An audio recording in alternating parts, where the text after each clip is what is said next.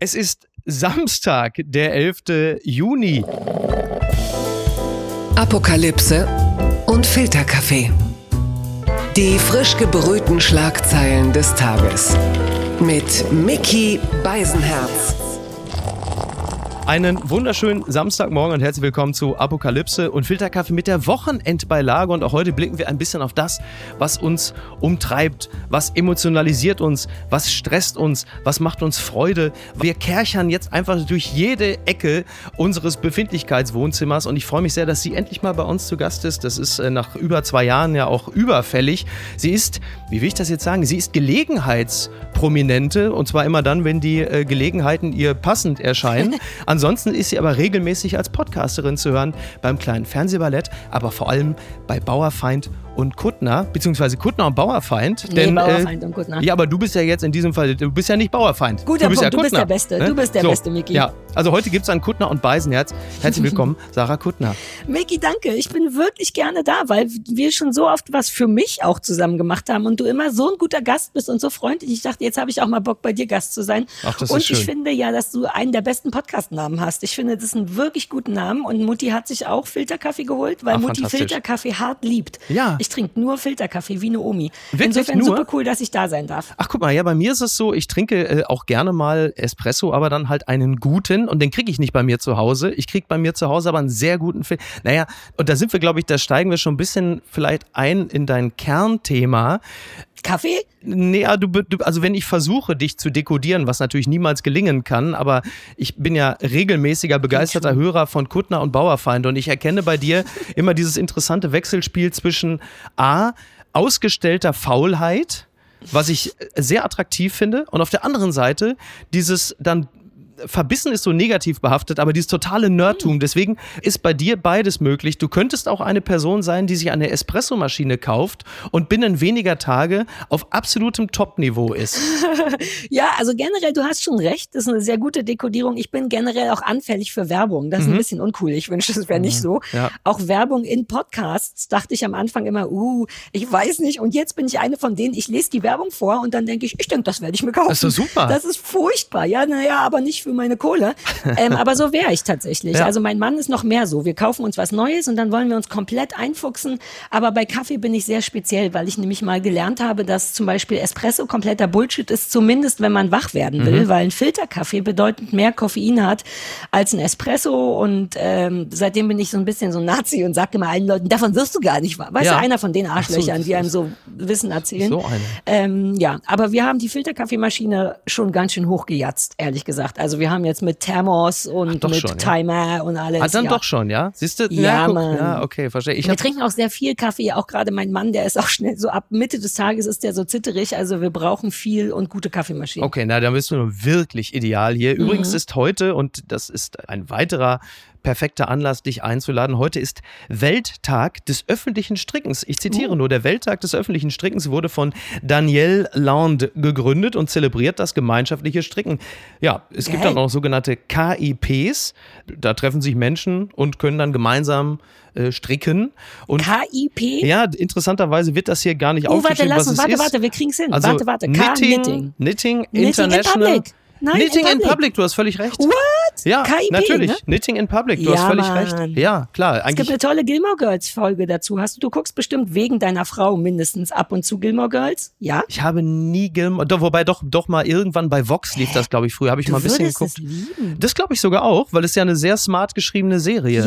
Ja. Ja. Und das ist schnell und witzig und deine Frau liebt's, glaube ich. Ich gebe euch beiden die Hausaufgabe, ein bisschen Gilmore Girls zu gucken. Ja. Und da gibt's genau eine Folge mit Knitting in Public. Ach so. Da, da ähm, sitzen die alle auf diesem Townplatz, wo immer alle rumsitzen in Serien und stricken für eine neue Brücke. Ich glaube, es ist ein Knitathon, Ach, geil. nennen sie es vielleicht. Ja. ja, ja, Und das ist wirklich irgendwie niedlich. Dann sitzen alle rum und stricken. Ich finde die Idee von Knitting in Public irgendwie geil. Habe ich noch nie gemacht. Naja, zumal man das Nähen, das Häkeln, das Stricken ja auch ein bisschen aus der Oma-Ecke rausgerissen hat. Also äh, viele coole, urbane Menschen machen das ja mittlerweile und es kommen ja oft auch wirklich äh, ganz gute Sachen dabei raus. Wobei, also, ehrlich gesagt, möchte ich mich selber dafür verantwortlich machen. Für die Coolisierung bist du. Strickfluencerin? Ich glaube, ich bin, denn ich habe vor 15 Jahren bestimmt, 2005, war ich in der Neon mit einer Doppelseite, wie ich stricke, große Überschrift, sie hängt an der Nadel. Was geil ist, weil zum Stricken gibt so viele gute Wortspiele. All you need is love, dumm strickt gut, solche Sachen. Ja. Und die Neon hat damals alle versucht. Ich weiß noch, wie wir sie alle durchgegangen sind. Ähm, und dumm Strickgut hätte ich fast geiler gefunden, aber das haben sie aus Höflichkeit nicht gemacht. Und damals habe ich schon angefangen zu stricken und dann fingen alle an. Ah. Also ich behaupte, dass das so ist. Ich nehme an, vor mir hat auch schon mal jemand gestrickt. Ich gehe, aber ich, ich, also ich habe es tatsächlich erst über dich wahrgenommen, dass es in irgendeiner Art und. Weise cool ist. Also von daher würde ich mich da, da dran hängen. Die Schlagzeile des Tages katholisch.ch. Ich bin einfach froh, dass ich solche Seiten auch mal zitieren darf. Ja. Passiert da selten genug. Ähm, tritt Franziskus zurück? Das ist die Frage. Die Antwort ist totaler Schwachsinn. Das ist ein Zitat aus Kirchenkreisen, aus Kirchenkennerkreisen. Und die Frage ist, Papst Franziskus sitzt im Rollstuhl. Er reist jetzt nach L'Aquila und er, er nennt neue Kardinäle und das wollen, äh, weil es ungewöhnlicherweise im Hochsommer passiert, das äh, soll ein Signal sein, dass der Mann bereits seine Nachfolge regelt. Und er ist 85 Jahre alt. Er hat sein Knie lange als launisch bezeichnet. Jetzt ist es aber wohl mittlerweile, ist es von launisch zu dauerangesäuert äh, umgeschlagen. Und jetzt sitzt er dann doch die meiste Zeit im Rollstuhl. Und man munkelt, er könne wohl zurücktreten als bereits zweiter Papst, was ja in der Geschichte der Päpste eher ungewöhnlich ist. Ich bin die ganze Zeit, Micky, es tut mir so leid, ich bin wie so ein Kleinkind, ohne Scheiß. Seit du gesagt hast, der sitzt im Rollstuhl und tritt zurück, habe ich genau, you get it, ja, richtig? Absolut. Seit fünf Minuten habe ich einen super billigen Witz im Kopf und denke, naja, ja, auf der, auf der Ebene werden wir uns heute unterhalten. Mehr als ich willkommen. bin ja davon abgesehen, dass katholisch.cc meine Startseite ist. Ich bin ja hart ohne Gott groß geworden. Ne? Ich bin ja. so irre leidenschaftslos, was Religion angeht. Gar nicht, gar nicht in so einem pissigen Kontext, mhm. wobei es gibt genug, ehrlich gesagt, gibt es genug Gründe für pissigen Kontext auch. und das irgendwie Kacke finden.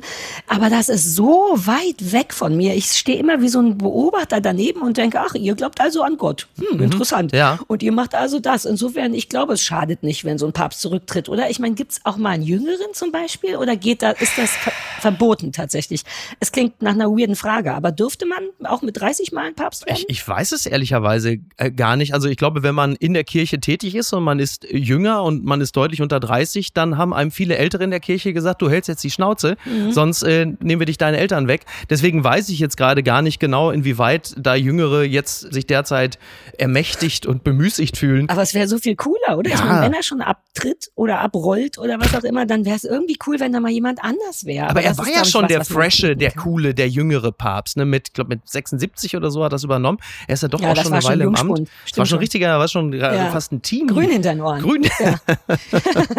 Grün hinter den Rädern. Ja, aber oh, ich muss aufhören mit Nein, diesem das ist doch das macht gar keinen Sinn. Nein, naja, aber komm, es ist so, so infantil. Ja, es ist, aber es ist ja auch die Wochenendbeilage, da muss man ja Magst du denn unseren Papst? Er ist also, mir, er ist mir, schade oder? Na, er ist mir persönlich sympathisch. Er ist ja, da ich ja immer noch nicht offiziell aus der Kirche ausgetreten bin, ist er ja auch noch mein Papst. Uh. Ja, ich weiß, dein Blick, also für die Hörerinnen und Hörer, die Augen wurden gerade weit aufgerissen, völlig zu Recht. ähm, ich, All das Geld, was du machen ja, könntest, wenn du austreten wirklich, würdest. Es ist wirklich, ja. es ist wirklich ein Wahnsinn. Und ich, ich hatte es ja in diesem Jahr noch vor. Das heißt, das Jahr ist ja noch nicht ganz so alt. Da geht ja you noch, noch was. Ah, ja, hm. Naja, also. Nee, warte, Zwischenfrage. Genau. Was hält dich denn davon ab? Das ist interessant für mich, weil wieso machst du es nicht Der einfach? Alltag hält mich davon ab. Also ich habe noch ist zwei, drei Sachen. E-Mail oder irgendwas? Naja, du musst schon, glaube ich, zum Amt. Du musst da schon einmal hin. Das ist ein Behördengang. Und ich habe mindestens noch ein Kfz anzumelden. Also ich habe noch andere Sachen, die echt wichtiger sind. Ja, aber als Gott. Als Gott. Ne? Nein, das ist ja. Also als Gläubiger, der ich jetzt in dem Sinne auch nicht bin, äh, Gott bleibt dir ja im Zweifel erhalten, wenn du an ihn glaubst. Du bist halt nur nicht mehr Teil dieses Zeit, ne? Vereins. Ne? Gott kann warten. Gott kann warten. Ja, Gott. Na, aber jetzt mal zum Beispiel nochmal auf den Papst bezogen. Also wenn jetzt Papst Franziskus wegen seiner Knie zurücktritt oder wegen des einen Knies, mhm. weil die Schmerzen ihn, also äh, entschuldige, aber bitte, so wie ich die Kirche verstanden habe und auch den Leidensweg Jesu, Ostern ist noch nicht so lange her, da muss man aber auch mal den lieben Gott fragen, pass mal auf, du hast deinen Schäfchen, du hast deinen obersten Stellvertreter auf Erden, hast du immer eingetrichtert, ich bin an deiner Seite, äh, die Leiden sind nicht so schlimm, weil ich bin ja da. Also was Jesus auch denken muss an der Stelle, muss sagen, ey Alter, ich bin ja mit dem Kreuz durch Essen-Rüttenscheid gelaufen, dann haben sie mich da dran genagelt und du du hast jetzt immer das Knie zwickt und sagst, ich kann nicht mehr Papst sein. Mhm. Also wie wird denn diese Lehre auch gelebt? Das finde ich auch so fragwürdig als Botschaft Aber an die Gläubigen. ist nicht der, die einzige Sache, die ich von Gott weiß, ist, dass er einem immer nur so viel gibt, wie man tragen kann. Ah. Das ist ein Urban Legend vermutlich, weil ich glaube grundsätzlich nicht daran, dass das so ist. Ja. Oder andersrum, es stimmt schon. Jeder kann so viel tragen, wie er kann und dann stirbt man an Burnout oder was auch immer. Mhm. Ja. Das finde ich auch gar nicht so einen guten Deal von Gott. Aber wenn das ein Ding ist, Ja. also man könnte schon meinen, warum nicht die Leiden des jungen Franziskus lindern, wenn er schon sein Abgesandter sein soll. Ey, aber was weiß ich. Ich will äh, den Papst als Schmerzensmann. Es tut mir wirklich leid, aber das Ah. ist einfach, das ist mein Katholizismus. Ich will den Papst auch leiden sehen. Also er ist der Ah. Stellvertreter auf Erden, er ist der the next best thing to Jesus. Dann will Yes. ich das auch sehen. Ja, So, guter Punkt, guter weil- Punkt. Sorry, du hast vollkommen recht. Oder? Ja, ja, ja. Das ist der Aber und wie Markenkern. sagen wir es ihm jetzt? Dann würden wir hingehen und sagen, sorry, dude. Kannst du ihm doch It's twittern. part of the job. Er twittert ja, dann kannst du doch zurücktwittern. Ah, ach, dann Ja. sage ich dem das kurz. Genau. Ja, dann lass Zieh durch. So. Zieh durch. Ja, genau. Hab dich nicht so. Ja. Anderen Leuten geht's schlechter. Ja. In Afrika haben die Leute nichts zu essen. Sowas So, könnte man oder sagen. wie sagte noch äh, irgendein Teamkollege von Jan Ulrich, sagte damals bei der Tour de France, schrieb doch, ich weiß nicht, ob es Erik Zabel war, quäl dich, du Sau. Ja. Das kannst du doch einfach mal dem Papst schreiben. Das ist so krass, wie du versuchst, mich zu ruinieren. Wenn ich das jetzt, weil ich neige dazu, das Das genau zu machen. Du kennst mich ja. Ich habe jetzt schon das Telefon in der Hand und schreib schon, ey,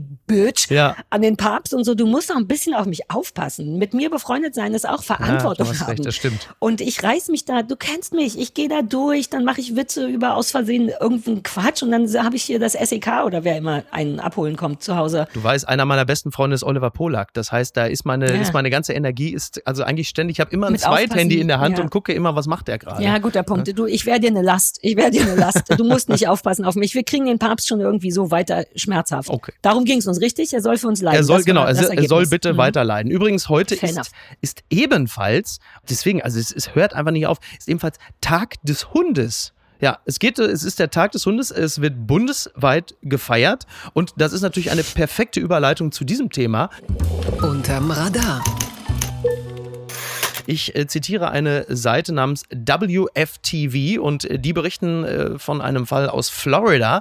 Police, Florida toddler in diaper walks Pitbull alone, mom charged with neglect. Also in Cape Coral war es so, dass ein 18 Monate altes Kind mit einer vollgeschissenen Windel durch die Siedlung lief und hatte einen Pitbull an der Leine. Und ich sag's mal so, das ist das Ganze ist in Cape Coral, das ist jetzt nicht das ungewöhnlichste, was man dort sieht. Der Wendler wohnt ja auch dort. Ich grad Nichtsdestotrotz- sagen. nicht so.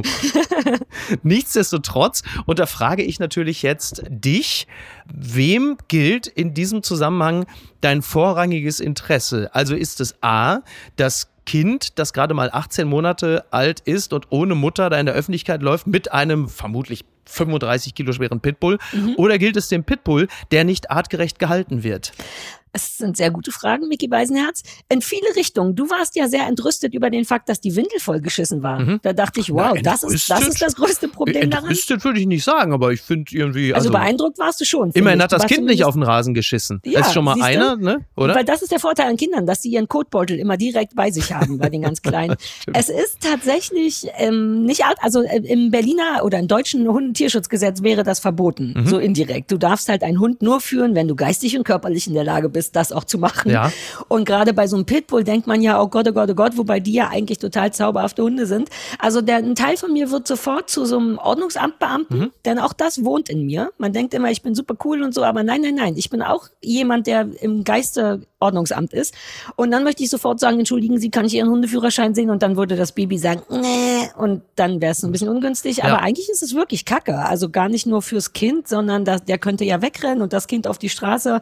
Also ich werde schon ein bisschen aufgeregt, ehrlich gesagt. Ja, du bist ja professionelle Hundetrainerin. Mhm. Das ist natürlich, wenn man Bauerfeind und Kuttner hört, dann weiß man das natürlich. Du, du hast den Podcast gerade falsch ausgesprochen, Miki. Wieso habe ich jetzt, was habe ich? Kuttner und Bauerfeind, ne? Bauer ja, Jetzt komme ich siehste, ja, da sind wir wieder. Du hast völlig recht. Wahnsinn. Ist wirklich.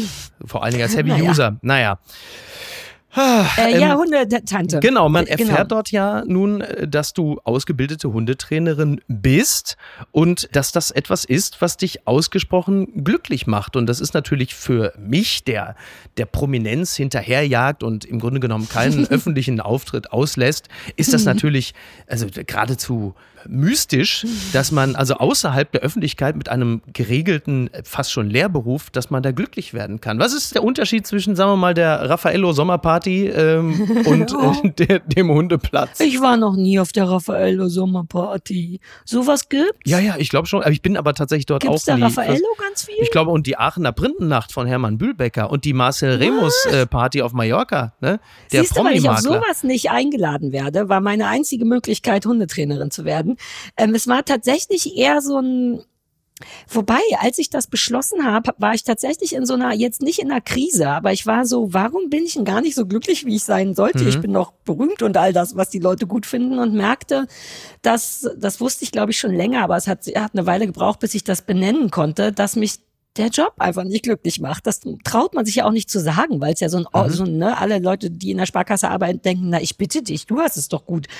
Und dann habe ich gemerkt, äh, aber es gefällt mir gar nicht mehr oder nicht genug oder so. Und, und gleichzeitig hatte ich ein, mehrere anstrengende Hunde zu Hause und war sehr damit beschäftigt, die zu verstehen, weil es gab irgendwie Probleme und ich habe nicht kapiert, warum. Und ich finde die so geil, die Hunde, und ich finde Menschen auch so geil. Ich versuche auch immer, die zu verstehen. Und das ist exakt eigentlich das Gleiche. Es ist einfach Psychologie. Ich interessiere mich wahnsinnig für Psychologie und habe damals auch kurz überlegt, eine Psychologieausbildung zu machen Ja. und dachte, ja, aber dann habe ich so viel mit Menschen zu tun und das will ich eigentlich gar nicht. Die sind ja auch nicht Und hab- süß, ne? Im Gegensatz zu Exakt. Und Ja. habe mich nur deswegen für Hunde entschieden. Erstaunlicherweise ist es exakt das Gleiche. Also Lernverhalten, Konditionierung von Gefühlen und so. Und das ist wirklich eher so ein teures Hobby erstmal gewesen, weil ich dachte, okay, ich will jetzt auch nicht mehr im Internet immer alles zusammenreiben. Ich habe schon so viel Wissen da drin, das ist aber so unstrukturiert und habe dann einfach eine echte 3000 Euro Ausbildung gemacht mit hingehen zur Schule und Sachen aufschreiben und Prüfungen und so. Ja. Ich darf auch noch gar nicht richtig offiziell ganz alleine arbeiten. Dafür braucht es auch beim Amt noch so eine ähm, Erlaubnis. Und das war irgendwie geiler. Und dann hat's mich wirklich glücklicher gemacht, weil du kommst dann von so einem Hundeplatz und du hast all die kleinen Tölen gesehen und du hast super schnell gesehen, was deren Deal ist und warum sie es nicht hinkriegen. Und meistens sind ja die Halter dann doch wieder die Menschen dran schuld. Gibt es einen wiederkehrenden Fehler, den äh, Halter Mhm. und Halterinnen immer wieder machen, wo du sagst, es ist wirklich Classic? Also der Classic bei jedem ist im Grunde das Verständnis davon, was so ein Hund braucht. Und da clashen hündische Bedürfnisse und menschliche so aufeinander, weil wir Menschen sind eigentlich wirklich gut. Wir sind wirklich nice Dudes. Mhm. Wir holen uns so ein Hündchen und dann denken wir, ich will dir all die Liebe, die ich habe, die kriegst du jetzt. Ich Ja. habe es bei all meinen Freunden falsch gemacht, aber bei dir mache ich es richtig. Und dann geben wir denen tatsächlich Ist das so ein Motiv, Liebe. dieses, äh, dass man, Das dass man an Menschen, Leute aber nicht. das ist etwas, was du Hm. siehst. Was ich auch spüre. Ich Mhm. habe ja zum Beispiel keine Kinder und ich Ja. wollte ganz lange keine und jetzt hatten wir neulich mal überlegt, ach komm, lass mal versuchen, Mhm. nur so halbgar und es funktioniert jetzt auch nicht so und ist mir auch ein bisschen wurscht, aber so einen Hund zu haben, kommt dem wirklich sehr nahe. Ja. Man ist wahnsinnig schnell emotional investiert. Dadurch, dass sie sich nicht ausdrücken können, ist man auch oft unsicher und man hat dann wirklich Bock. Es ist erstaunlich, wie schnell du dich in ein Tier verliebst. Mein erster Hund war nicht meiner. Der war neben einem Typen, den ich gut fand und dann dachte ich, ja, dann bring die Töle halt mit. So. Und dann war der hier zwei Wochen und ich war so, okay, kann das mein Hund sein? Bitte geh weg. Und dann habe ich den Typen irgendwann verlassen und den Hund behalten. So also ähnlich so ist es Oliver Polak übrigens mit seinem Hund auch gegangen. Also er hat das, äh, man spricht ja bei Menschen gerne von dem Beutekind, nur dass dann, also man behält ja dann meistens den Partner Ja. oder die Partnerin. In dem Falle war es bei Polak tatsächlich auch so. Der hat den Hund übernommen, würde man vielleicht ja, sagen. Ja. weil die einen dann doch kriegen. Gerade wenn man ein merkwürdiger Mensch ist, fühlt man sich irgendwie von so einem Tier mehr verstanden. Und das Problem ist dann aber eben gerade, wenn man die aus dem Tierheim hat oder Welpen, dass die wirklich zu viel Liebe kriegen. Und bei Hunden ist es eigentlich auch wie bei Menschen, die brauchen wirklich dringend Regeln, weil Ja. die sonst nicht, sonst ist der Raum zu groß. Und daraus entstehen die meisten Probleme, dass die nicht an alleine laufen, weil den Hunden niemand sagt, was sie machen sollen, weil Menschen nicht gerne so sind. Ja. Menschen möchten einfach nur Liebe geben und möchten keine Regeln und Grenzen setzen. Und das ist wirklich problematisch, weil Hunde da ganz doll drunter leiden. Deren Grundwunsch ist im Grunde, hallo, wer ist denn zuständig? Dann wäre es cool, wenn jemand sagt, ich bin zuständig. Und dann sind Hunde so, ah, okay, cool. Dann bin ich einfach in meinen Grenzen. Ihr sagt Bescheid, was ich nicht darf. Und dann läuft oft alles toll. Und wir Menschen sind aber so, nein, mach, was du willst. Ich liebe dich so sehr. Du sollst nicht eingesperrt sein. und dann sind Hunde überfordert von der Welt, von allem. Und das ist ein Fehler, den fast alle machen. Und der eigentlich relativ leicht mit kleinen Schritten zu ändern wäre. So, und jetzt kommt eine fantastische moderative Brücke. Da, Uh, ich hab Bock. von, du, da kommen wir mal von, von Hunden, die eingesperrt sind, Mhm. zu Menschen, die sich eingesperrt fühlten und deshalb in die USA gegangen sind. Ich rede natürlich von Prince Harry. Ah, Das hat mich überrascht. Self-destructive Prince Harry wants apology for being ignored, Royal Expert. Das berichtet die New York Post. Ich zitiere nur, a furious Prince Harry will likely want an apology amid reports he was royally snubbed by Queen Elizabeth II and company at last week's Platinum Jubilee, according to a self-proclaimed Royal Expert Angela Levin. Also um das mal äh, ins Deutsche zu übersetzen, das ist eine relativ simple Geschichte. Die Queen hatte ihr 70-jähriges Thronjubiläum und Prince Harry und Meghan waren dort ja auch anwesend mit ihrem kleinen Mädchen, der kleinen Lilybeth. Und es geschah so, wie man es befürchtet hatte. Er ist dort, aber er ist nicht so, ist eine klassische Familienfeier eigentlich so. Ne? Ist dann, also für viele. Er ist halt dort Wie und Weihnachten eigentlich. fühlt sich für, für viele kennen, viele kennen das von Weihnachten, dass sie sich irgendwie dann doch nicht akzeptiert fühlen. Und so ging es ihm halt eben auch. Er war halt dort und er fühlte sich ignoriert. Und jetzt wünscht er sich, nach Angabe dieser äh, royalen Expertin, wünscht er sich eine Entschuldigung, die natürlich nicht kommen wird. Und ich Hm. weiß, du bist eine große Royalistin. Ich bin eine Royal. Eine große Royalistin. Äh, wenn ich mich nicht irre, musste Katrin äh, dir letzte Woche noch erklären, wie lange in etwa die Queen im Amt ist und vielleicht auch, was die Queen überhaupt so macht. Ich bin so froh, dass Katrin mich schon vorbereitet hat auf dieses Thema gerade. Ich weiß super viel deswegen. Ja, ja. Aber diese Situation äh, finde ich insofern, was heißt kurios? Also jetzt, was haben er und Meghan denn erwartet? Also sie sind in die USA gegangen, sie haben bei Oprah und äh, vor anderen Leuten, ich will das gar nicht beurteilen, ich sage nur das, was geschehen ist. Sie haben im Grunde genommen die komplette royale Familie als einen arroganten, rassistischen Haufen geoutet und kommen jetzt zurück und erwarten dann genau was? Was da dann passieren soll? Warum sind die überhaupt gekommen? Ist das was, was sie machen mussten? Also, weil das ist meine erste Frage. Dann geh doch da nicht hin. Mhm. Wenn es eh alles blöd ist, ähm, muss man ja nicht zum Weihnachtsfest kommen. Also selbst das hatte ich mit meiner Familie auch. Man Ja. feiert Weihnachten eigentlich zusammen und dann gab's mal genau so eine Situation, wo man dachte, hm, ich weiß nicht. Und dann habe ich gesagt, na dann lass uns das jetzt nicht machen, Mhm. Ja. Weihnachten. Weil warum sollten wir alle nebeneinander sitzen und so, Ist es dabei dann auch geblieben? ähm, es ist relativ frisch und ich Okay. hatte bei der Gelegenheit eh entdeckt, dass äh, Weihnachten auch mal als Erwachsener feiern geil ist. Mhm. Also jetzt, wo ich verheiratet bin und so, ähm, vergisst man immer, dass man jetzt ja seine eigene Familie ist und alles ganz neu und anders machen kann. Und deswegen haben wir eh ein kleines hysterisches Wir alleine Weihnachten Okay, gemacht, verstehe. was ganz toll war. Ja. Ich kann aber, also ich bin gar nicht sicher, wissen wir, wie sehr der ignoriert wurde? War die wirklich böse zu ihm? Gibt es Filmaufnahmen? Also es ist eine Royal-Expertin. Das ist natürlich grundsätzlich immer mit Vorsicht zu genießen, weil die in der Regel natürlich einfach ganz weit draußen sind und überhaupt keine Ahnung von nix haben.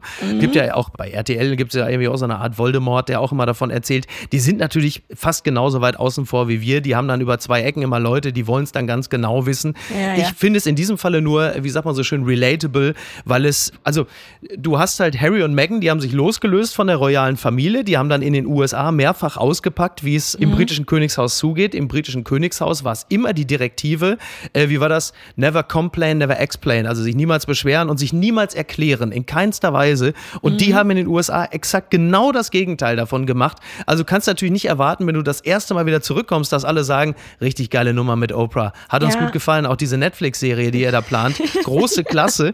Und eine Sache ist interessant, es war wohl geplant oder sie hatten sich das gewünscht, dass die Queen ein Foto mit ihrer, jetzt muss ich aufpassen, äh, Urenkelin macht und das hat das Team Queen verweigert, haben gesagt, nee, gibt kein Foto mit Queen und der Urenkelin zusammen, weil man vermutet hatte auf Queens Seite, das wird sofort an Netflix und Co. verscherbelt und das gibt's nicht. Ah, Ja. aber ich finde auch das nur fair enough. Also Ja, ich absolut. mag eigentlich ganz gern, dass die da rausgegangen sind und das ein bisschen öffnen für uns normale Menschen. Mhm. Da kommen ja eigentlich auch nur Sachen raus, die man sich im Grunde schon gedacht hat Ja, oder die einen auf jeden Fall nicht wundern. Ja. Das mag ich gerne, aber dann musst du schon auch, also wenn du schon Whistleblower bist, dann macht es wirklich keinen Sinn, zurückzugehen. Also Oder? ich verstehe dann gar nicht, was die davon wollen. Ja. Ich kann mir gar nicht vorstellen, dass sie mussten. Und wenn man es dann macht, aus welchen Gründen auch immer, musst du halt damit leben, dass die Queen angepisst ist. Und Genau. das verstehe ich auch. Andererseits bin ich auch großer Fan von Entschuldigungen, aber sich Entschuldigungen einfordern ist natürlich wiederum auch das Dämlichste, was du machen kannst. Ich finde, Entschuldigungen sind wirklich der einfachste Weg in das Herz von einem Menschen. Das machen Leute wirklich zu selten. Es Mhm. Ja. ist so einfach zu sagen, ah, sorry, da war ich ein bisschen doof. Kann man ja lustig sagen, kann man mit einer Babystimme Fällt dir sagen. das leicht oder fällt dir das schwer? Ja, sehr. Nee, mir fällt das wahnsinnig leicht, weil mir das ganz wichtig ist zu kriegen. Mhm. Weil ich wie Harry auch jemand bin, der manchmal denkt, naja, aber so eine Entschuldigung wäre schon ganz schön. Einfach nur, weil es die Wogen glättet. Ja. Weil es sagt, ich sehe dich, ich sehe, dass du auch ein bisschen Stress hattest mit mir. Man muss noch nicht mal einer Meinung sein, aber mhm. eine Entschuldigung ist der Türöffner für alles. Ist ja. so. Wenn ich auf der Straße blöd bin und einen Fahrradfahrer fast umfahre, weil ich wirklich nicht einen guten Schulterblick gemacht habe und die mir aufs Auto kloppen, mhm. dann bin ich wirklich jemand, der das Fenster runter macht und sagt, sorry, sorry, mein Fehler, ja. komplett mein Fehler, du hast komplett recht. Weil du kommst auch nicht weiter damit. Im genau. Gegenteil, wenn du dich entschuldigst, bringst du Leute auch geil in Verlegenheit, weil die sind dann eigentlich noch super wütend und denken, fuck, ich habe doch gerade aufs Auto gehauen, jetzt sagt die Entschuldigung. Du ja. kannst nie verlieren. Die größtmögliche Irritation Nie. derzeit, ne? Ja, ja, killing with kindness. Das ja. ist wirklich mein Ding. Wenn Leute zu mir scheiße sind, werfe ich so lange Luftküsschen aus der Entfernung, wirklich, bis die Leute nicht mehr wissen, was sie machen sollen. Das habe ich neulich mal gemacht. Jemand pisste mich an wegen was, was nicht schlimm war. Und ich habe so lange mua, mua, mua, Herzchen gezeigt, bis, und du sahst richtig in seinem Gesicht, warte mal, warte mal, das, dann versuchte der weiter angepisst zu sein, aber es geht ja nicht, wenn ja, genau. da jemand Kleines mit großen grünen Augen sagt, Entschuldigung, ich war doof. Und das ist eigentlich eine sehr schlaue Sache, weil ja. es sehr menschlich ist. Man muss ja gar nicht im großen Stil, nur eine kleine Entschuldigung. Insofern verstehe ich Harry, dass er Bock hat, eine zu haben, aber in dem Fall war er selber so ein bisschen, also da müssen die royalen Arschbacken mal zusammengekniffen werden und da muss man durch. Du kannst nur Whistleblower, Netflix Whistleblower sein oder royal und jetzt hat er sich entschieden und da müssen alle durch. Was ist denn da schiefgelaufen? Ich zitiere einen Text aus der Süddeutschen, denn es passt an diesem Wochenende sehr gut, da seit dem Freitag das sogenannte Tempelhof Sounds Festival in Berlin veranstaltet wird. Und ich zitiere einen Text von Jakob Biazza in der Süddeutschen Frauenquote bei Rock im Park. Jan Delay wäre in dieser Logik eine Frauenband. Herzlich willkommen in der Musikindustrie 2022. Bei Rock im Park stehen 270 Musiker auf der Bühne. 13 davon Frauen waren bestimmt nicht mehr Musikerinnen zu finden. Oder ja, es waren insgesamt 4,8 äh, Prozent Frauen auf der Bühne. Das ist tatsächlich wirklich nicht allzu viel. Und du, die du ja äh, nun immer schon mit Musik zu tun hattest und vermutlich auch schon das ein oder andere Festival besucht haben wirst, nimmst diese Entwicklung wie wahr, Sarah, Fragezeichen? Das ist ja eins der größten Missverständnisse über mich. Ich habe gar nicht so viel Ahnung von Musik. In den Zeiten, in denen ich dafür bekannt war, war ich halt einfach bei MTV. Das wirkt ja dann gleich so, als hätte man Ahnung also von Musik. Also meines Erachtens hast du Money Brother und Adam Green erfunden. In der Zeit, als ich, ich noch Musikfernsehen geguckt habe, habe ich immer das Gefühl, das sind die zwei Acts, die ja, du quasi ja. in Deutschland äh, groß ich gemacht die auch hast. immer wieder um die Ohren geballert. Haben wir auch, aber wir waren natürlich eine Redaktion und natürlich waren so coole Leute wie Erik Pfeil und Sven mhm. Schumacher viel geschmacksvorgebender. Die haben gesagt, uh, hier ist ein guter Typ aus Schweden, lass mal hören. Und ja, ich fand das dann geil und mhm. ja, ich habe es gepusht, aber let's face it, ich habe jetzt irgendwie nicht die Musik erfunden. Und ich bin auch nie gerne auf Konzerte gegangen. Also ah, okay. ich bin schon immer ja. ein introvertierter, extrovertierter gewesen und war deswegen auch nicht gerne auf Festivals, zwei, dreimal vielleicht, aber mir war das immer zu voll und zu viel.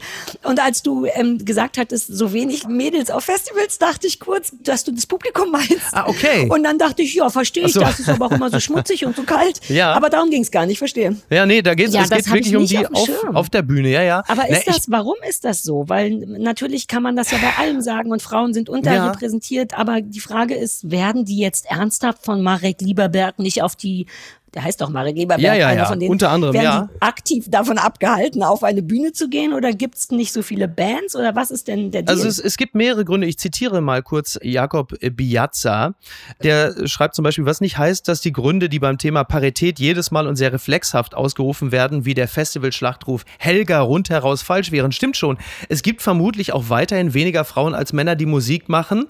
In Klammern, was natürlich auch daran liegt, dass Frauen weniger Vorbilder auf Bühnen haben. Wahr ist wohl auch auch, dass von denen, die es tun, ein paar wenige derart berühmt geworden sind, dass auch die größten deutschen Festivals sie sich nicht leisten können. Beyoncé, Adele, Taylor Swift, diese Liga. Weniger wahr ist allerdings schon das zweite ökonomische Argument. Es gibt, heißt es da, zu wenige Künstlerinnen, die genug Karten verkaufen, um prominent gebucht zu werden. Ja, und äh, das ist, glaube ich, auch tatsächlich ein, ein äh, Argument, das auch nur in gewisser Hinsicht also nicht so richtig griffig ist, denn du, mhm. du musst ja nicht ein, also vieles geschieht derzeit ja gerne mit der Brechstange, aber du kannst ja auch, sagen wir mal, und jetzt wird es wirklich ein wahnsinnig unschönes Bild, aber ich verwende es mal. Also wenn du Frauen, du kannst ja auch Frauen in diese große Erbsensuppe Festival wie die Wursteinlage reinschnippeln und dann schmeckt es ja allen. Und es gibt ja tolle Künstlerinnen, also mir fallen spontan Phoebe Bridgers ein, Sharon Van Etten, äh, Florence and the Machine. Ist ja nicht so, als, als wären ja. das nicht auch euphorisierende Acts, die auch Männern gefallen können, weil der Sound natürlich toll ist. Die Frage ist halt, äh, woran liegt es? Und Piazza sagt äh, in seinem Text unter anderem, im Detail ist das Problem also durchaus komplex und doch auch wieder nicht. Was Plattenverkäufer, Festivals, DAX-Vorstände, Parteigremien, Wurstfabriken oder Zeitungen in der Hauptsache nämlich eint, ist Sozialisierung. Siehe oben, Jungs himmeln Jungs an, Booker buchen Dudes, Chefs fördern ihresgleichen. Man kennt, schätzt und sieht, mit wem man Bier trinkt. Das ist sehr menschlich mhm. und ein wichtiger Teil von struktureller Diskriminierung. Und man kann das natürlich durchbrechen, aber man müsste es dafür wollen und dann auch tun. Ja, mhm. komplett richtig. Wir müssten mal mit unserer Producerin Nikki Franking sprechen, die uns gerade aufnimmt. Die war, glaube ich, gerade nämlich dort, wenn ich mich nicht irre, sogar bei Rock im Park mhm. und hatte das vor ein paar Tagen schon völlig zurecht moniert. Und mir erscheint es tatsächlich auch unverständlich, weil es gibt ja viele tolle Künstlerinnen. Also da ist die Frage, woran liegt's, ne? Aber ich habe immer das Gefühl, dass das so ein bisschen so eine Huhn-Ei-Geschichte ist. Wer hat, also klar müsste man rausfinden, wer ist schuld und dann daran arbeiten und das klingt auch sinnvoll, was Jakob eben das geschrieben hat. Ja.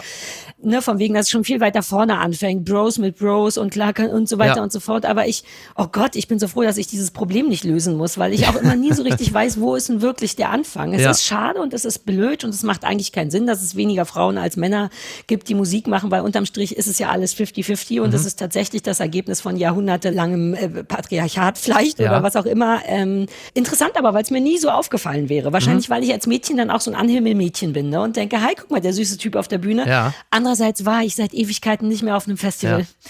I don't know. Und jetzt packe ich aus. Ich bin noch nie in meinem Leben auf einem Festival gewesen. Ich Warum bin nämlich, nicht? weil ich bin kein Festivalgänger, nie gewesen. Ich bin mhm. auch kein mhm. großer, ich bin da genauso ein äh, extrovertierter, introvertierter wie du. Ich bin auch kein großer Konzertgänger. Ich bin ja. ein paar Mal gewesen, dann hat es mir auch sehr gut gefallen, aber die Motivation aufs Konzert zu gehen war meistens nicht meine. Ich bin dann mitgegangen mhm. und habe mich dann aber auch begeistern lassen. Also aber bei Konzerten ist es, da kommt auch noch der Micromanager in mir raus. Ich denke dann so, ja, es ist schöne Musik, aber ich möchte die Reihenfolge bestimmen. Mich stört es, dass jemand anders bestimmt, in welcher Reihenfolge wir die Songs hören. Ach, interessant. Erstens. Ja. Ist auch so asozial, ja. dabei ist es ja auch Teil des Konzeptes. Mir ist vollkommen klar, dass ein Künstler seine Playlist aufbaut, aber ich denke so, so, wir fangen bitte erstmal an mit einem Hit, damit ich mhm. da auch reinkomme und dann mach meinetwegen eine B-Seite, aber dann brauche ich noch einen Hit. Also deswegen sind Konzerte für mich nicht so cool. Festivals mochte ich insofern immer so ein bisschen wegen dem Drumherum. Mhm. Ich war halt nur so auf dem Immergut, die kleinen, kleinen Dinger hier ja. in Berlin und Rock am Ring mal beruflich. Das Gefühl ist schon geil. Dieses Sommer, wir sind ja, alle ja. zusammen schmutzig. Kommen wir betrinken uns, obwohl wir gar keinen Durst haben und so ein bisschen yeah, yeah. Aber Alter, ich bin 43, auch das möchte ich nicht mehr. Verstehst du, bei jedem Schritt, den oh ich mache, ja. ächze ich. Und dann sind da auch die Wege so lang auf Festivals. Ja. Und ich du bist bei Rock am Ring wie der Papst. So ein Rollgerät, dafür wäre ich wirklich zu haben. Also warum nicht mit Dann so kommst du auch in die erste Reihe übrigens, ne? Ja, und ja. man kann die ganze Zeit sitzen, ich kann auch nicht gut lange stehen. Ich bin so jemand, in Baumärkten leihe ich mir manchmal diese kleinen Autos aus, die für Gehbehinderte sind. So wenn man ganz lieb fragt und kein Gehbehinderter da ist, dem man das wegnimmt, dann darf man das. Und dann kann man mit so einem ganz kleinen Auto durch den Baumarkt geil. fahren. Das ist super geil. Bei Globus, glaube ich. Ach, und sowas hätte ich im Leben gerne, mhm. grundsätzlich. Und auf so einem Festival wäre es halt mein Optimum. Dann ja. hätte ich ein Körbchen mit meinem Stuff drinne, könnte von einer Bühne zur nächsten fahren. Aber ich bin dafür jetzt zu alt und die Musik interessiert mich auch nicht. Und, äh, ja, das äh, ist nachvollziehbar. Das wird nichts mehr mit uns. Also nicht festivalmäßig, Mickey. Wir machen was anderes. Lass uns doch nochmal in, in Public knitten oder so. Zu Musik meinetwegen. Du, ich will nur so viel sagen. Ich war mit äh, Niki vor drei Tagen in der Elbphilharmonie bei Sir Simon Rattle. Uh, die und, feinen Damen und Herren. Ja, es hat aber auch nur zehn Minuten gedauert, oh. bis das erste Mal eine Person hinter uns äh, sich zu uns beugte und sagte, das stört wahnsinnig, was Sie da machen. Sie sind widerlich. Habt ihr gequatscht oder geknutscht? Wir haben noch nicht, nee, wir haben ein bisschen geknutscht, wir haben ein bisschen gestikuliert, wir haben nicht gequatscht, mhm. aber es hat gereicht, dass der Mann sich also zutiefst von uns gestört gefühlt hat. Und ich muss ehrlicherweise zugeben, du kannst dieses Gefühl vermutlich nachvollziehen. Niki und ich, wir haben uns angeguckt, wir waren einerseits ein bisschen beschämt, mhm. andererseits waren wir aber auch ein bisschen stolz auf uns. Ja, und das verbindet auch so sehr, wenn man total. zu zweit irgendwo stört. Äh, viele total. Ja. ja, und ich meine, vielleicht müssen wir uns darauf einigen, dass du und ich und Niki vielleicht nicht die perfekten Leute für Elbphilharmonie ja, sind. Vielleicht dürfen wir nur Backstage rumhängen oder so. Ähm, aber süß, dass ihr es trotzdem gemacht habt. Und ich bin auch ein bisschen stolz auf euch, dass ihr fast rausgeschmissen wurdet wegen Stören. Feine Mäuse. Blattgold. Revolution des Surfens, die alten weißen Männer und das Meer. Ein Text im Spiegel. Die ersten Wellenreiter in Biarritz galten noch als rebellisch. Heute surfen dort Besuchermassen aus aller Welt. Wie blicken die Pioniere von damals auf den Rummel, den unbeholfene Touristen veranstalten? Ja, ein, ein sehr schöner äh, Text, ein sehr schönes Porträt dieser Strände. Ich habe es jetzt mal aufgenommen, da wir ja jetzt so langsam in die Sommerurlaubsphase eintauchen. Man sollte vielleicht nicht versuchen, es mit dem Flugzeug nach Biarritz zu schaffen. Wir haben ja schon mitgekriegt, die Lufthansa Eurowings streichen ohne Ende Flüge. Es ist totales Chaos. Also muss man natürlich, wie früher, mit dem Auto nach Südfrankreich. So habe ich es letztes Jahr gemacht mit meinem alten 500er Mercedes. Immerhin auch schon 36 Jahre alt und äh, bin äh, dort auch angekommen. Und ich war an der Atlantikküste, war aber nicht Wellenreiten, mhm. habe es mir aber für dieses Jahr vorgenommen. Das wäre das erste Mal Wellenreiten seit dann nunmehr äh, korrigiere mich, wenn ich falsch liege, 18 Jahren. Wie soll ich dich korrigieren? Ja. Woher soll ich wissen, dass du falsch liegst? Ja, hast du recht. Geiler ja. Satz, bitte ja. Sarah, eine. Also falls ich jetzt was Falsches gesagt habe, nee, Mickys waren 17 Jahre. ähm, ach, dass du das überhaupt jemals gemacht hast. Mhm. Wobei du siehst aus wie jemand. Du wärst, du siehst auch gut aus auf so einem Surfboard, könnte ich mir vorstellen, weil sicher. du auch so drahtig bist. Doch, doch, doch. Ja, ich weiß nicht, doch, aber die doch, Bewegung doch, würde mich verraten. Also ja, aber warum machst du kein Stand-Up-Paddling? Ich habe ja diese schlimme Sportallergie, die, von der du sicher gehört das, hast. Ich hörte davon, ja. Ja, ist ein wirkliches Gesundheits, also man, ich darf wirklich nicht viel Sport machen, sonst ist mein Körper überfordert. Und wir haben uns letztes Jahr ein Stand-Up-Paddle gekauft, ja. weil wir dachten, das könnte ja, das ist im Grunde ja die faule Variante, ne? Ja. Weil soweit ich weiß, steht man nur drauf. Frau Kuttner sitzt oh, natürlich oh, das drauf. Ist aber, das ist aber schon der erste Irrtum. Ne? Also man steht drauf, das stimmt, aber wie man darauf steht und was man tun muss, um stehen zu bleiben, ist äh, tatsächlich ein bisschen mhm. anstrengender. Wobei es ist nicht sehr schwer. Ja, gut. Das hab ich, Miki, ich habe es ja. geschafft und ich bin nicht ins Wasser gefallen. Das okay. ist wirklich der Minimum, der Minimumstandard. Man kann immer so okay. nach an der Kuttner-Skala. So, wenn Kuttner es schafft, dann kann es auch der 18-jährige Toddler mit der vollgeschissenen ja. Windel. Ist so, wirklich so. Ja. Weil das ist nicht schwer. Ja. Aber Sitzen fetzt viel mehr. Mhm. Und das haben wir für uns entdeckt, aber ehrlich gesagt nicht als Sportart, sondern wir sind dann wirklich wie so eine peinliche Kleinfamilie. Sari sitzt in der Mitte, mein Mann hinten und versucht kompliziert toll. an meinem Körper vorbei zu paddeln und vorne der Hund, der es nicht fassen kann, das dass wir mitten auf dem See sind. Ja, ganz toll. Ah, das, das war einer der schönsten Momente des letzten Jahres, ja. wenn man nur zu dritt sitzt und nichts macht. Man bewegt sich noch nicht mal viel. Man sitzt und dann plätschert man so ein bisschen und man könnte ins Wasser springen, aber das ist mir dann auch zu kalt. Denkt ja, an die Kuttner-Skala, ist sehr weit unten ja, angesetzt. Ich merke das schon. Und äh, näher bin ich surfen nicht gekommen. Und ich will ehrlich sein, wir haben es auch nur einmal gemacht, danach war mir schon wieder langweilig. Wobei Wellenreiten wirklich ähm, ein, geiler Sport ist. Also damals habe ich das gemacht, da unter anderem in Portugal an der Atlantikküste.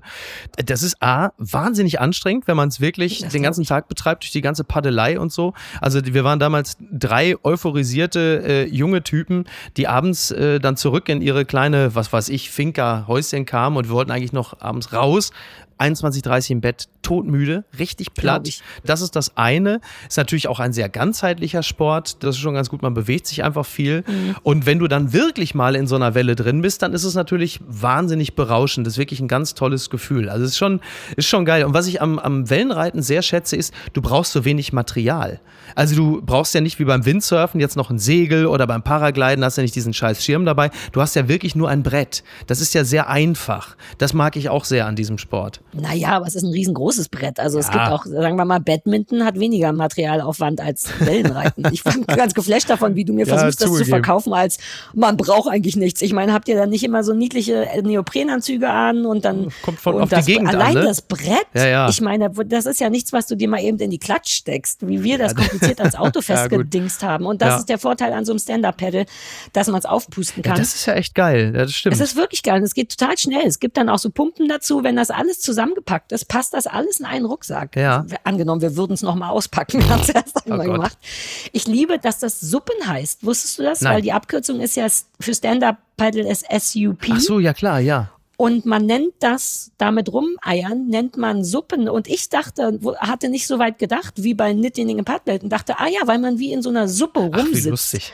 Aber war gar nicht so. Aber ich mache es genau so. Ich sitze einfach wie eine Wurstbeilage. Ja. Genau wie du es gesagt ja. hast, sitze ich in der Erbsensuppe See. Ja und bin ein guter Taste. Ja. So, deswegen glaube ich, heißt das Suppen. Und das bin ich. Das kann man. Das Gibt's Video von dir, wie du äh, Wellen reitest? Ich wette, das sieht Äh, super 2004, gut aus. ne? Also ich bin aber auch da wirklich ganz häufig auch ein genialer Blender, weißt du? Also ich, äh, Ja, natürlich. wenn man sagt, man hätte das mal gemacht und man äh, Menschen wie du netterweise stellen sich dann vor, das wäre so eine wahnsinnig lästige Angelegenheit gewesen. Am Ende habe ich da wahrscheinlich drauf gestanden wie mein Vater und völlig ungelenk und und äh, lediglich so die Optik lässt einen vermuten, dass man es könnte. Also ich hätte eigentlich den ganzen Tag am Strand sitzen bleiben sollen, dann wäre es vielleicht einigermaßen äh, sauber durchgelaufen. Es gab aber einen interessanten Moment der Selbsterkenntnis, als wir dann da in Portugal waren. Die Wellen waren tatsächlich ziemlich hoch. Die waren so, sagen wir mal, drei bis fünf Meter. Das ist schon ganz ordentlich. Ja. Und dann hast du links und rechts neben dir auch Leute aus meinem Freundes- und Bekanntenkreis, die stürzen sich dann in diese Welle rein.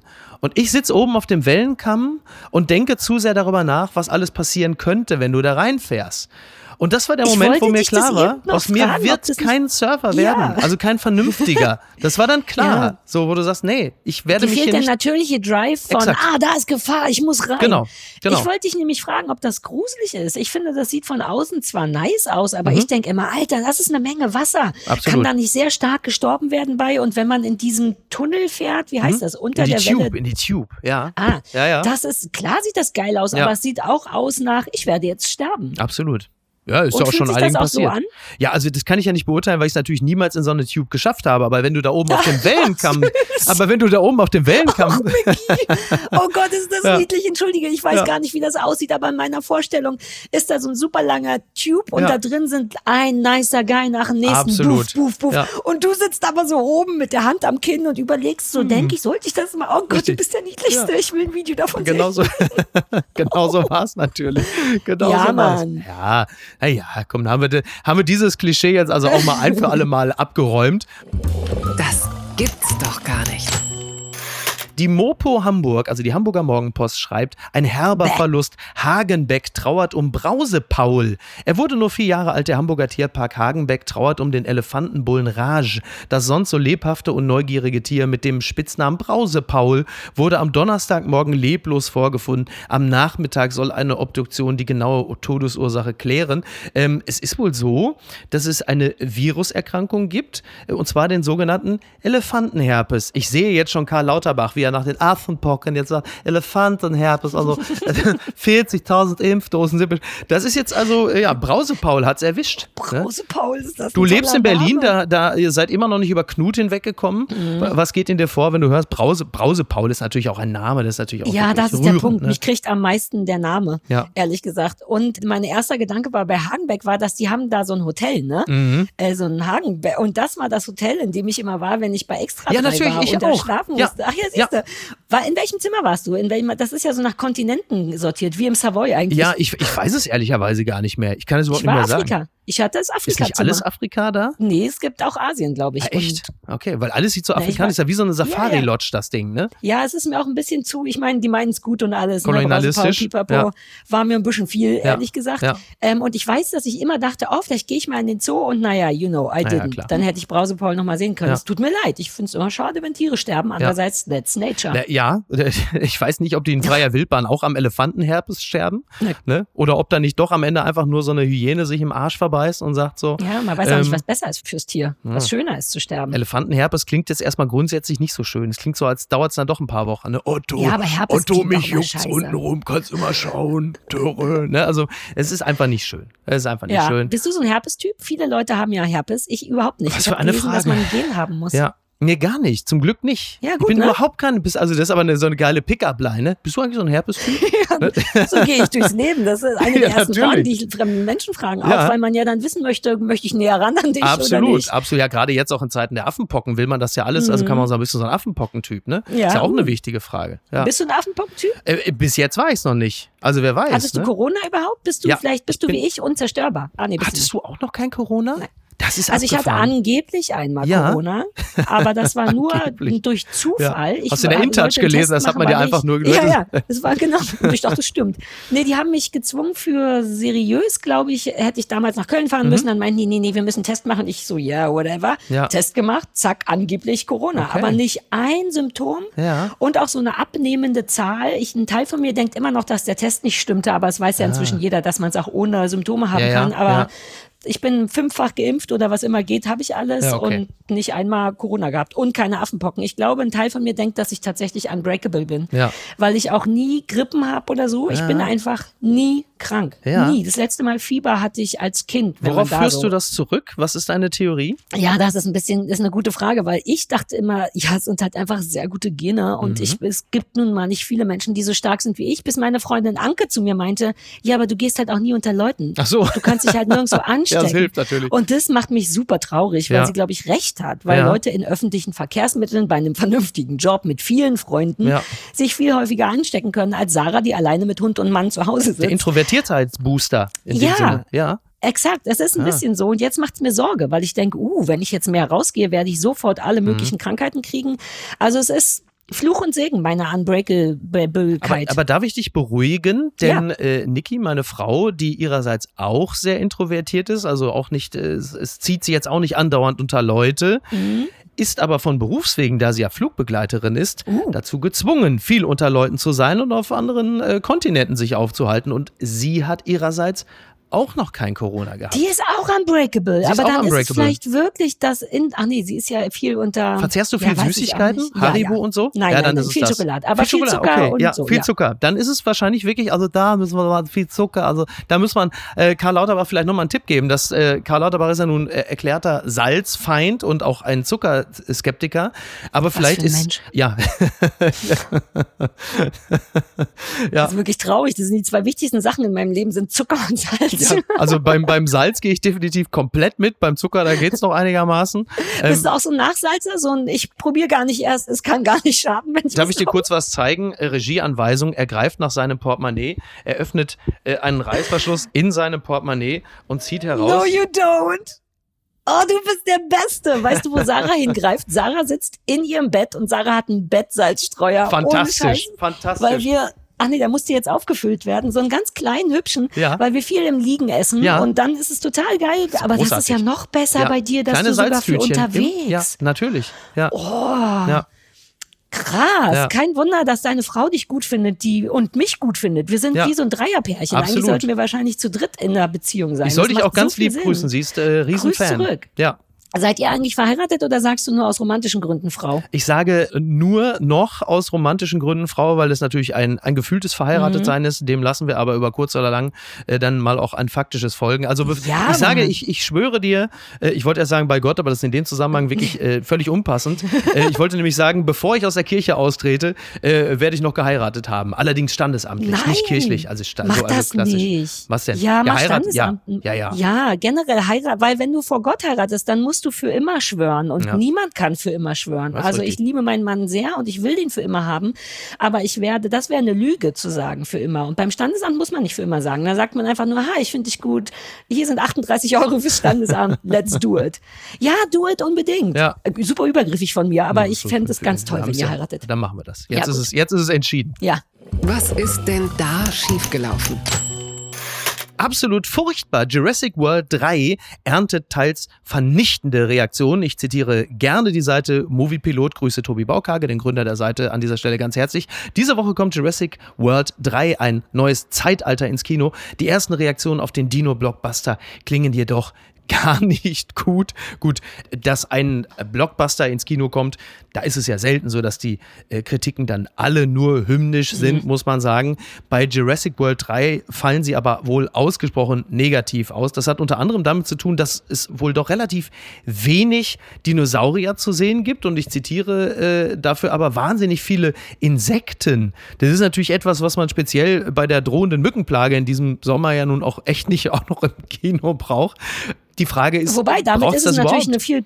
Naja, kann sein, dass jetzt, wo du sagst, denn ich leide stark unter der Mückenplage, wie du vielleicht hier und da mitbekommen hast, und ich habe eine Lösung für die Mückenplage. Mhm. Aber unter den Umständen finde ich ehrlich gesagt äh, Mücken in so einem Film fast beängstigender als ein Dinosaurier. Insofern ist es eigentlich Ja. nicht dumm gewählt, auch ans Klima angepasst. Wovor haben die Leute diesen Sommer viel Angst? Ah, Mückenplage, lass mal mehr Insekten in den Jurassic Park machen. Ah. Wobei das klingt tatsächlich kacke. Man hat ja bei Oder? Jurassic Park immer Bock auf Jeff Goldblum. Lebt er noch? Ja, Hat der er- ist, auch, er mit? der ist auch dabei. Also es ist das. Der ist der coolste Dude der Welt. Kann das sein? Ja, ist er definitiv. Äh, es ist so, dass das Besondere an diesem dritten Teil der Jurassic, also es gab ja Jurassic Park 1 bis 3 und dann Jurassic World hat mittlerweile auch schon wieder den dritten Teil. Und in diesem Teil kommen dann alle zusammen, die man so aus den Jurassic Park, also sowohl Sam Neill, ich glaube Laura Dern ist auch wieder dabei, aber halt eben auch Jeff Goldblum und natürlich Chris Pratt, also die Hauptdarsteller der Jurassic World. Ja, das ist also wie so ein, wie so ein Best, Best of, of Jurassic, aller, ja, ja, genau, ja. genau. Aber der Film kann offensichtlich nicht das einlösen, was äh, der Cast verspricht.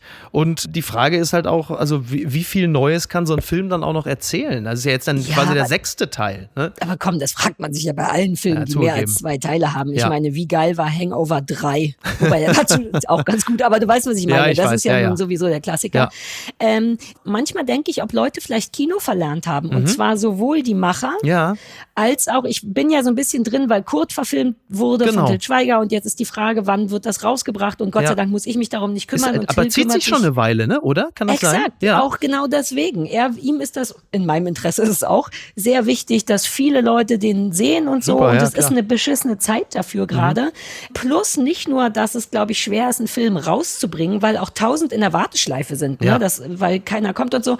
Ich glaube, dass auch die User nicht mehr machen. Ich war seit vier Jahren nicht im Kino, Mhm. obwohl ich eins um die Ecke habe. Mein Manager macht auch Festivals, sprachen wir vorhin drüber und meinte, das läuft überall, auch bei Rock am Ring, richtig beschissen, weil kaum Leute kommen. Ja, Wahrscheinlich Inflation, da gibst du eben kein Geld für ein Festival oder eine Kinokarte aus. Angst? Ja, und Klar. Mhm. man hat sich irgendwie auch ganz schön gemütlich, also wir Introvertierten, gemütlich gemacht in diesem, ach, man muss gar nicht mal rausgehen. Mhm. Ja. Und man sollte meinen, dass die Leute jetzt, wo es geht, richtig rausrennen und wollen und wollen, aber nee, ich glaube, zwei Jahre macht mit jedem von uns was. Wir haben uns daran gewöhnt, nicht mehr viel davon zu nutzen, unser Geld für andere Sachen auszugeben.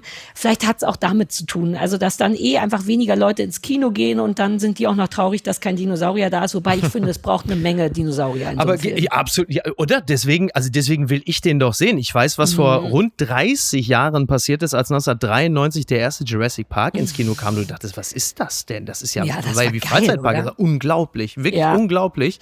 Jetzt mittlerweile hat man sich natürlich an diesen ganzen CGI-Schlachten ein wenig satt gesehen. Ich habe zum Beispiel auch die letzten, weiß ich gar nicht, fünf Avengers-Teile nicht gesehen. Ich habe Aquaman, diese Ja. ganzen Sachen nicht gesehen. Der letzte Film, der mir wirklich richtig gut gefallen hat, war Der Rausch. Der ist ja nun ziemlich genau das Gegenteil davon.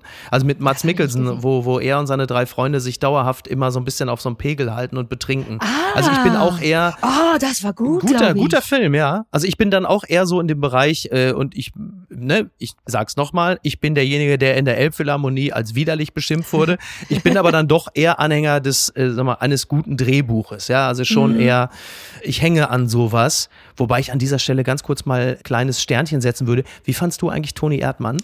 Ich habe Toni Erdmann nicht gesehen. Okay, okay. War das gut? Also die, alle haben den hymnisch verehrt. Ich fand ihn wirklich echt langweilig. Ich fand den nicht. Ich erinnere mich nur an diese Hysterie, Ja. an dieses, oh, den, das muss man gesehen haben. Und ich werde dann, manchmal werde ich dann so ein bisschen bockig, was auch sehr unattraktiv ist, aber denke, nö, Ja. nicht, wenn ihr das alle sagt. ja. Aber ich bin auch viel lieber für Drama oder Dreh, gute Drehbücher zu haben. Ich liebe zum Beispiel eigentlich so Endzeitfilme und Independence Day und gleiches Pandemie Mhm. Okay. und Zombies und alle werden sterben. Aber ich liebe davon nur die ersten 20 Minuten, in so. denen sich Sachen aufbauen, in denen Okay. du siehst, noch ist die Welt normal, aber ich weiß schon, dass gleich alles schlimm wird. Wenn dann alles schlimm ist und nur noch gerannt und geschossen wird, Mhm. Ja. Das ist der Teil, wo ich aussteige. Ja. Und das ist bei all diesen Filmen, irgend früher oder später rennst du von einem Dino weg. Und Ja. ich will aber eigentlich nur sehen, wie alle Angst kriegen, wie alle denken, was, seht ihr denn nicht, dass die Dinos frei sind? Ich nehme an, das ist immer das, Das ist Problem bei äh, Jurassic eigentlich über Park, kurz dass oder lang, wo man sich auch fragt, wann habt ihr es eigentlich mal gelernt, dass Genau, ihr eure Finger von den? Viechern lasst? Ja, mach einfach dicht die Hütte. ne? Oder es gibt doch die taktische Nuklearwaffe, das haben wir doch jetzt gelernt. Da schmeißt mal so ein Ding drauf, da ist ja drumherum auch nicht viel, da ist ja kein Wohnviertel, da ist auch kein Lidl und kein Rewe. Dann machst du einfach mal platt das Teil. Ne? Aber Also nein. das ist eh das Problem an, an vielen Sequels, dass man denkt, warum lernt keiner aus den Fehlern? Warum ist auch bei Hangover 3 immer noch die gleiche Problematik? Ja. Aber alles bis dahin mag ich immer gerne. Und wenn dann eben der ganze Action-Teil und das Gerenne und das Geschrei und das Geschieße anfängt, dann bin ich immer so ein bisschen, ja, Mhm. ich bin noch zu beeindrucken mit so Flutwellen über New York, alles, was so ein bisschen aussieht wie, wow, das könnte Ja, passieren. ja. Aber wenn erstmal alle tot sind, dann interessieren mich die fünf, die gegen die Aliens kämpfen, nicht mehr. Dann denke ich, ach, come on. Anderer Film, nee, next. Next. Gewinner des Tages.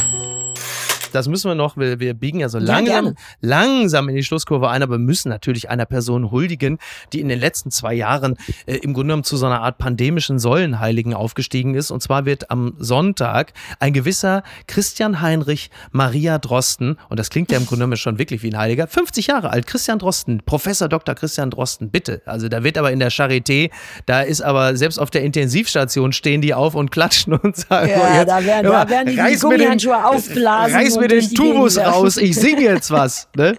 Toll. Ja. herzlichen Glückwunsch. Ja. Ich wusste gar nicht, dass der Maria Heinrich heißt als Toll, ne? Zweitname. Das Ja. finde ich toll. Erklärt das passt einiges, auch sehr gut ne? zu ihm. Erklärt einiges, ja. Ich mag den gerne. Ich kenne den natürlich nicht persönlich Ja. und so, aber aus der Entfernung denke ich immer, ach, dein Job war auch nicht einfach die letzten zwei Jahre. Tatsache. Ich denke immer so, vielleicht sollte man dem wirklich nur ein Kopfkissen und einen Kuchen schenken und sagen, komm, easy, 50, lass mal, mach mal ein Jahr Sabbatical, vielleicht übernimmt jetzt jemand anders. Also bei dem Ja. habe ich immer das Gefühl, den irgendwo kraulen zu müssen Ja. und zu sagen, du, du hast dein Bestes gegeben, keine Sorge, you did as good as you could. Und so, ich will ihm eigentlich immer nur streicheln und was Gutes tun. Das hat mich überrascht. TV-Unterhaltung und jetzt kommt noch mal zum Schluss noch mal eine Seite, äh, die ich auch nicht kannte, aber ich bin stolz, sie präsentieren zu dürfen. Volksstimme. Klingt so ein bisschen wie eine Partei irgendwo in Thüringen, ist aber Mhm. Klingt tatsächlich falsch. wohl eine, ja, es klingt irgendwie fürchterlich falsch. Ja. Ich zitiere, Richter-Ikone kehrt ins Fernsehen zurück. Barbara Salisch feiert TV-Comeback. Sie prägte die 2000er Jahre wie kaum eine andere TV-Darstellerin. ja, natürlich. Und äh, nun ist sie bald wieder im Fernsehen. Richterin Barbara Salisch. Ein weiterer bekannter Kollege soll ebenfalls eine eigene Sendung bekommen. Ja, von 1999 bis 2012 war Barbara Salisch aktiv bei Sat1 mehr als 2000 Folgen und sie kommt wieder zurück. Richter Ulrich Wetzel ebenfalls wieder zurück. Ja, du guckst also, Endlich. äh, ich sehe ein, Uli, Uli. ein großes von Ulrich Frage- Wetzel gehört. Ulrich Wetzel, selbstverständlich. Und die Frage ist, äh, gerade äh, du, äh, die du ja nun äh, mit Stefan Niggemeier zusammen das kleine Fernsehballett äh, präsentierst, inwieweit stellt ihr euch äh, darauf ein? Und ne, wir haben ja die, die erste, die zweite, die dritte, die vierte, die fünfte Corona-Welle. Jetzt ist die Retro-Welle. Harry Weinfurt moderiert wieder bei RTL abends. Der Preis ist heiß. Wie verzückt bist du von all dem? Ach, wir machen ja manchmal so Retro-Folgen tatsächlich, wo Mhm. Ja. wir extra alte Sachen gucken. Da würde jetzt die Salisch nicht zugehören. Wir haben in der letzten Folge unsere kleine Farm besprochen. Das Mhm. Ah. war toll, auch weil wir aus Versehen was Falsches geguckt haben. Ist ja auch beim Fernsehballett weiß man ja mal nicht, wie seriös es ist. ja, wir haben den Piloten geguckt, der überhaupt nicht da spielt, wo eigentlich unsere kleine Farm so, spielt. okay. Und das war für uns beide ein bisschen schade, weil wir dachten, ach so, jetzt haben wir es besprochen und es war keiner in Walnut Grove und keiner hat Nelly, die böse Nelly gesehen. Aber ich mag so Retro-Kram Mhm. eigentlich gerne. Ich habe nur mit diesen Richtershows, das hat mich schon, das lief ja viel so nach der Schule bei mir. so genau. Abi um 2000, du kommst nach Hause, bist müde, weil du zu früh aufgestanden bist und pennst dann Ja. zu Pro 7 ein. Ja, War oft richtig. mein Ding. Ja. Ähm, insofern habe ich, glaube ich, nicht, glaube ich, oft eingeschlafen zu Barbara Salisch, falls das was hilft. Und wenn das wiederum meinen Schlaf fördern könnte, soll sie machen. Dann gucke ich jetzt nach der Arbeit wieder pro sieben, um einzupennen. Aber das hat mich nie berührt, Mhm. auch weil es mir da nicht, ich weiß nicht, es war so fern von dem, was mein Problem Ja, war. ja. Hast du Aktien in Barbara Salisch? Nein, null. Ich habe das tatsächlich auch nie gesehen. Ich äh, stelle mir halt jetzt nur die Frage, es gab ein paar Jahre Pause, also zehn Jahre Pause und jetzt Mhm. gerade nach dem letzten, was wir so erlebt haben, also nach Johnny Depp und Amber Heard, Ja. da wird's natürlich für die Drehbuchautoren jetzt auch ein bisschen dünn. Also wenn da jetzt nicht irgendwie der, der Ingo, äh, der äh, Kathleen da einen dampfenden Protest im Bett hinterlässt, dann ist Mhm. das ja eigentlich für den gemeinen Fernsehzuschauer schon vergleichsweise unspektakulär. Also da muss ja jetzt auch nochmal hochgeschraubt werden, ne? Ja, wobei du darfst auch nicht vergessen, das haben die Deutschen in dem Sinn ja nicht gesehen. Also die Deutschen haben diesen ganzen Johnny Depp Amber Heard Prozess nur über. TikTok und, und Reels und so Ja. mitverfolgt und haben da aus Versehen ja auch so ein bisschen ungünstiges die blöde Kuhgefühl gekriegt, was Ja. ja, auch, so doof die ist, auch nicht so richtig Ja, ist. war auch ein bisschen Ähm, seltsam, ja. insofern könnte ich mir vorstellen, dass der Deutsche denkt, ach interessant, Karl-Heinz hat drei Autoreifen zerstochen vom Nachbarn. Da möchte ich aber mal das Urteil wissen. Ich kann mir vorstellen, dass wir Deutschen, wir sind so langsam und so hinten an.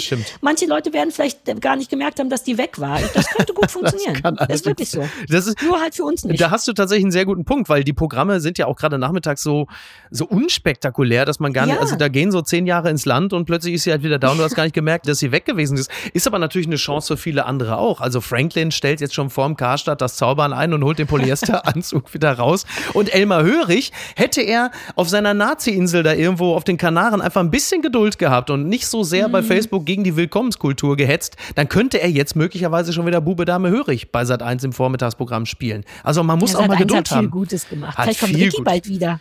Ricky ist der Einzige, an den ich mich noch erinnere. Der war doch, ne, dieser kleine, Ja, aber er hat uns doch seinen, feistige. seinen Sohn zum ESC geschickt jetzt gerade. Malik Harris, der Sohn von Ricky. Zum Vergangenen, beim Vergangenen. jetzt äh, gerade eben, ja. Wo wir ja, wieder ja. Letzter geworden sind? Wo wir wieder Letzter geworden sind, ja. ja. Ja, danke, Und das ist Ricky. der Sohn von Ricky, ne? Habe ich zuletzt Siehste, gesehen mit Helena viel Gutes Fürst. der tut. Ja, toll, ja, ja, ja. Naja. Gibt es irgendwelche Personen, wo du, also du hast ja jetzt bei, bei Ricky ja schon so eine Art Wunsch geäußert, so deute ich das ja. Äh, gibt, gibt es auch irgendwelche Figuren, wo du sagen würdest, also die, also das, bitte, jetzt die Retrowelle möge so wie, wie Champagner, der hochperlt und dann wie so ein Korken. Äh, nein?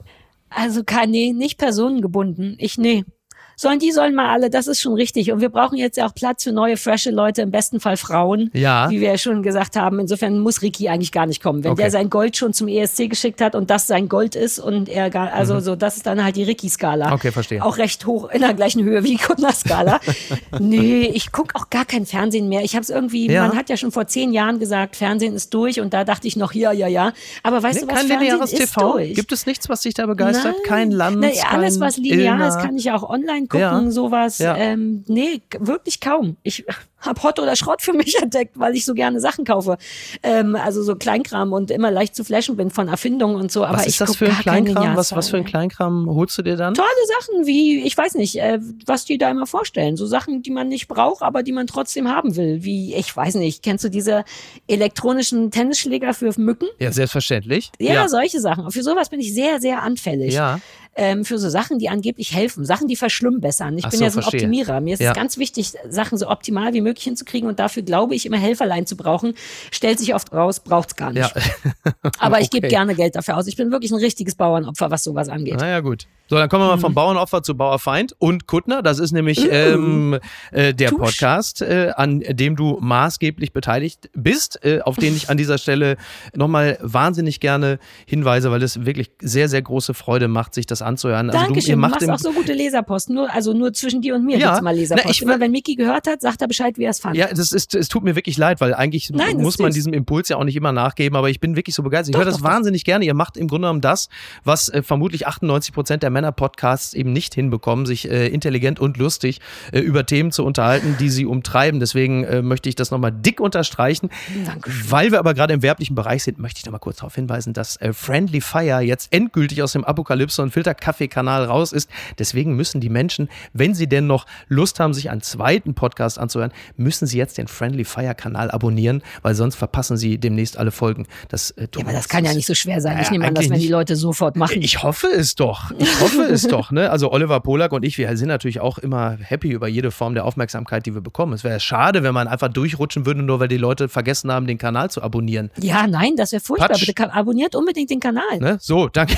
Habe ich dich gleich noch mit ins Boot Super gezerrt. entrüstet bin ich gleich geworden, Ja. dass das überhaupt eine Option ist, Ja. das nicht zu äh, abonnieren, Friendly Fire. So. Unverschämt. Äh, Super sauer, so einen Hals habe ich Ja, jetzt. siehst du, richtig, richtig, bitte. Ne? Bester Moment, um zu gehen. Einfach stinksauer hier abzuhauen. Ja. Schöne Scheiße, So, Niki, wirklich. sehr gut, sehr gut. Sarah, wir nehmen genau diesen Spirit und gleiten quasi auf einem Stand-Up-Pedal der Emotionen, gleiten wir dann doch noch irgendeine. Welle hinab. Des Hasses. auf einem Stand-Up-Pedal des Hasses gleiten wir hinab. Sitzend, Sitzend. sitzend auf einem Stand-Up-Paddle des Hasses. Durch die Tube der Emotionen Ja, hinein Mann. ins Wochenende. Oh, das war so ein großer Spaß. Warum bin ich nicht jede Woche bei diesem Podcast? Äh, das ist eine Frage, die sich vermutlich äh, jetzt äh, sehr viele andere stellen Ja, lass werden. uns Deshalb das regelmäßig machen. Fühle dich herzlich eingeladen, wiederzukommen. Danke. Fände ich ganz toll. Also, be Ich my hatte guest. wirklich eine gute Zeit. Man lernt auch so viel über die vergangene Woche. Das ist, als wenn man eine Tagesschau stimmt. light guckt und Sachen Oder? dazu sagen darf. Das ist ein Traum für mich. Bestens, oder? Ja, machen Mann. Beisenherz und Super. Kuttner. Bitte. Also, brauchst noch nicht mal die Initialen zu wechseln. Exakt. Sarah, ich danke dir ganz herzlich. Ich wünsche dir ein Ich schönes. Wochenende. Bis Dankeschön. dann. Tschö. Ciao. Apokalypse und Filtercafé ist eine Studio Bummens Produktion mit freundlicher Unterstützung der Florida Entertainment. Redaktion Niki Hassania. Executive Producer Tobias Baukhage. Produktion Hanna Marahiel. Ton und Schnitt Niki Fränking. Neue Episoden gibt es immer montags, mittwochs, freitags und samstags. Überall, wo es Podcasts gibt. Stimme der Vernunft und unerreicht gute Sprecherin der Rubriken Bettina Rust.